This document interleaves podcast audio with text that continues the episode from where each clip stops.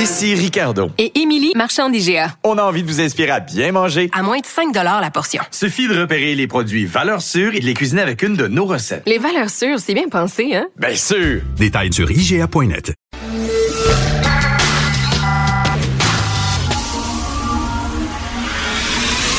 De 10 à 11. De 10 à 11. Richard Martineau.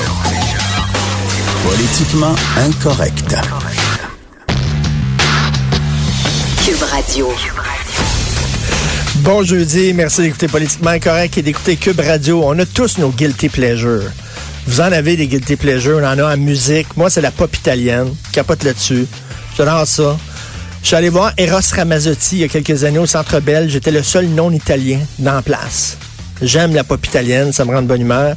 Et dans l'information, on a des guilty pleasures. Moi, je vais vous dire mes trois guilty pleasures en information. Les mauvais voleurs les histoires de mauvais voleurs qui se font pogner, là, je trouve ça tellement drôle. J'adore ça. Il y a des émissions là-dessus. Il y a une année, les Hilton, les frères Hilton, les boxeurs, là, qui étaient aussi des petits délinquants, ils ont décidé de voler un Dunkin' Donuts. C'est vrai, ça. Ils ont, qu'est-ce qui, qui se tient dans Dunkin' Donuts? Des polices.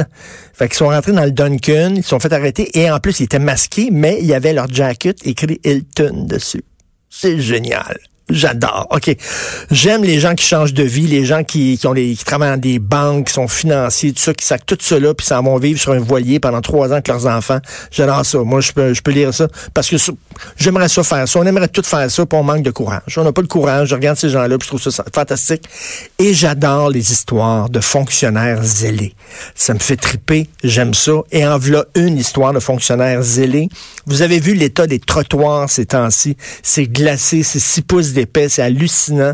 On a peur vraiment de se péter à. Il y a un gars qui a marché dans la rue, parce que oui, même moi, j'ai fait ça cette semaine. Je marchais dans la rue, puis je faisais attention, puis tout ça. Parce que tu te pètes la gueule, ces trottoirs, il y a eu une contravention. Il y a un policier qui est allé le voir, puis il a donné une contravention de 48 J'adore ça des gens qui n'ont pas de jugement comme ça. Tu sais, des gens qui appliquent le règlement à la lettre. Tu manges dans la rue, c'est une contravention. Oui, mais c'est parce que il y a de la glace, le, le, le règlement 22-6B-32. Tu marches dans la rue, tu pas le droit de marcher dans la rue. Ah, j'adore ça. Tu te fais construire une terrasse. Moi, j'avais fait rénover ma terrasse chez moi là, quand je demeurais à Outremont. Puis là, il y a des inspecteurs de la ville qui sont venus, puis ils ont tout, tout, ils ont tout mesuré. Puis je pense qu'on était comme un genre, le 1,5 pouce de trop haut. A un demi-pouce de haut.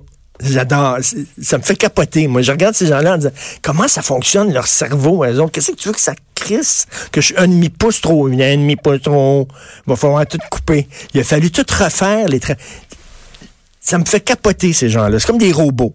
Finalement, je pense que la police de Montréal, vraiment, ils ont eu des robots. Maintenant, ils ont des robots pour appliquer la loi. Puis si le gars s'est fait pincer par un, robot police qui a donné 48 dollars. À un moment donné, j'avais lu une contravention de 100 quelques dollars parce que le gars avait mis ses poubelles comme 3 mètres à côté d'où c'est qu'il devait les mettre. Puis là, ils sont arrivés avec un, un tape à mesurer, puis on regardait. J'adore ces histoires-là. Dieu qui sont cons. L'armée, l'armée canadienne, ils ont, voulu bien faire. Mais tu sais, ils ont voulu bien faire, puis ont comme, ils sont mis comme le, doigt dans l'œil. Je sais pas si vous avez vu cette, euh, cette nouvelle-là, mais l'armée canadienne veut recruter plus de femmes. Ils veulent la parité, tout ça. Ils veulent plus de femmes dans l'armée canadienne, puis pourquoi pas? Euh, alors là, ils ont fait comme un petit vidéo où tu as comme une femme qui veut euh, se joindre à l'armée canadienne, par pose des questions. Elle a, des questions, frequently asked questions.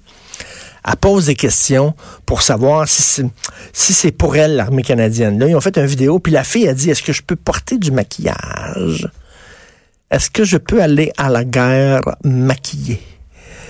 OK, bien sûr, l'armée canadienne se fait tomber dessus au bout en disant Vraiment, là, vraiment, là. Vous pensez vraiment qu'il y a des filles qui veulent aller dans l'armée canadienne, mais qui hésitent parce que hmm, j'ai-tu le droit de me maquiller dans l'armée canadienne? Comme si c'était vraiment là d'importance nationale. Mais on dit, écoutez, on fait la même chose pour des gars.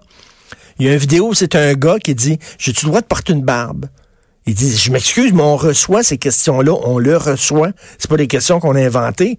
Il y a des gars qui disent, est-ce qu'il va falloir que je me rase la barbe parce que j'ai le droit d'avoir une barbe? Mais il, dit, il y a beaucoup de femmes qui nous contactent, qui sont intéressées par l'armée canadienne, mais se demandent, est-ce qu'ils vont pouvoir continuer de se maquiller? Alors, le- leur, euh, leur réponse, c'est, étant donné que vous êtes des ambassadrices du Canada lorsque vous êtes à l'étranger, dans des opérations de maintien de paix, par exemple, ils ont dit, vous pouvez vous maquiller, mais légèrement. Un peu bizarre, ça, légèrement. Vous, vous représentez le Canada, faut pas être trop maquillé. Un petit peu. Faites preuve de, de pudeur et de discrétion. Bref, ils se font tomber dessus en disant qu'ils sont sexistes, mais de toute façon, tout est sexiste dans ces temps-ci. Tout, tout, tout est sexiste. Je veux revenir sur ces deux histoires qui étaient censées faire mal paraître Donald Trump et qui le font bien paraître Donald Trump. Alors, l'histoire de Nicolas Sandman puis l'histoire de Justice Smollett, vous n'avez entendu parler. Nicolas Sandman, c'est ce jeune homme qui fréquente une école catholique aux États-Unis, euh, qui est un fan de Trump. Il a 16 ans.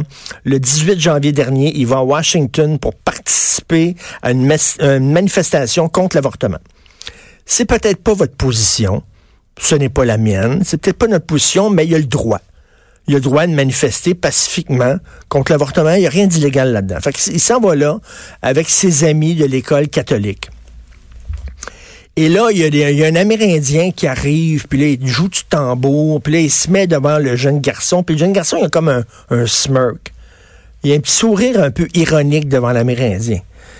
Et là, il y a une vidéo qui est prise, puis ça a fait le tour du monde. Puis là, ils ont dit, regardez à quel point ce jeune-là euh, traité, euh, maltraité l'Amérindien devant lui, le regardait de façon méprisante, hautaine, il l'a ridiculisé. euh, puis là, le gars a passé pour un... Puis le gars, il avait un chapeau, « Make America Great Again ». Évidemment, les gens ont dit, regardez, c'est ça la jeunesse Trump.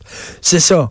Ils sont racistes contre les Amérindiens. Puis finalement, ils ont découvert, après quelques jours, que le gars, pantoute, le gars était très correct. Si vous voyez la vidéo au complet, le gars de 16 ans, il ne fait rien, il ne bouge pas.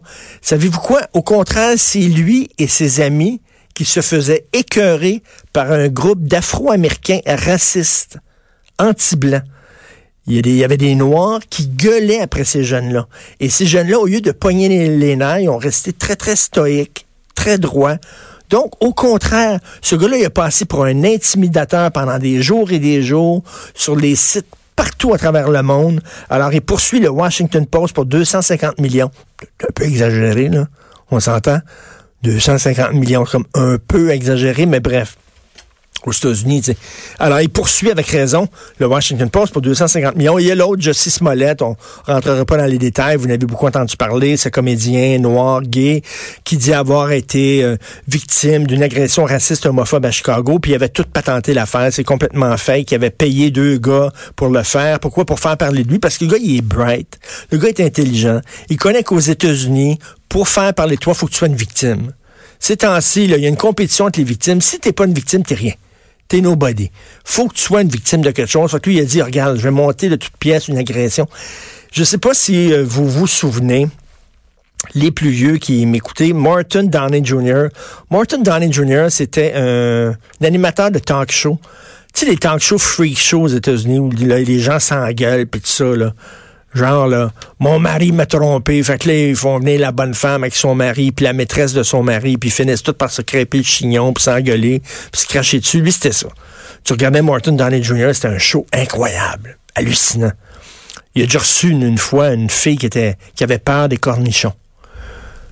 La fille avait peur, une peur terrible des cornichons. Elle le fait venir, puis il a mis un pot de cor- Il y a un gars qui était avec un, plateau de cornichons. La fille a, a failli, a failli, a pété les plombs. A commencé à courir partout dans le studio, à crier à peur des cornichons. Bref.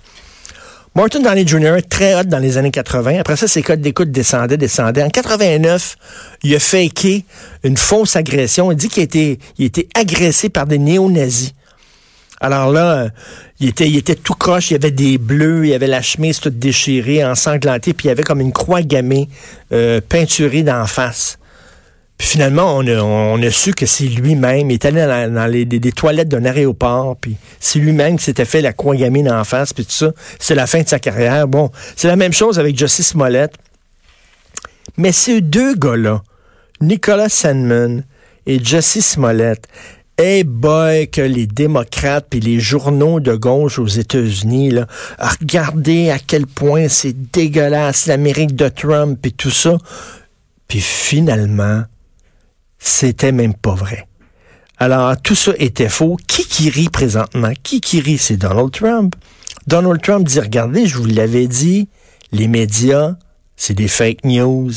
Il y a des gens qui sont qui me détestent tellement, qui sont tellement aveuglés par la haine qu'ils me vouent, qu'ils montent en épingle n'importe quelle histoire et qui font pas de vérification parce qu'ils sont tellement contents de pouvoir prouver que je suis un salaud. Et finalement, c'est lui qui rigole parce que là-dessus, il a raison. Je suis pas un fan de Trump. Mais même une horloge brisée donne la bonne heure deux fois par jour. Et même les paranos, des fois, ils ont raison de dire qu'ils sont poursuivis puis ils sont suivis. Donc, c'est lui qui, qui, est crampé bien raide, là, et qui, qui rit de ça.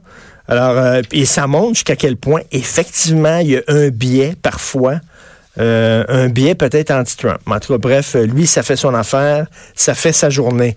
Est-ce qu'on s'en va tout de suite au petit souhait? Parce que notre prochain invité est là.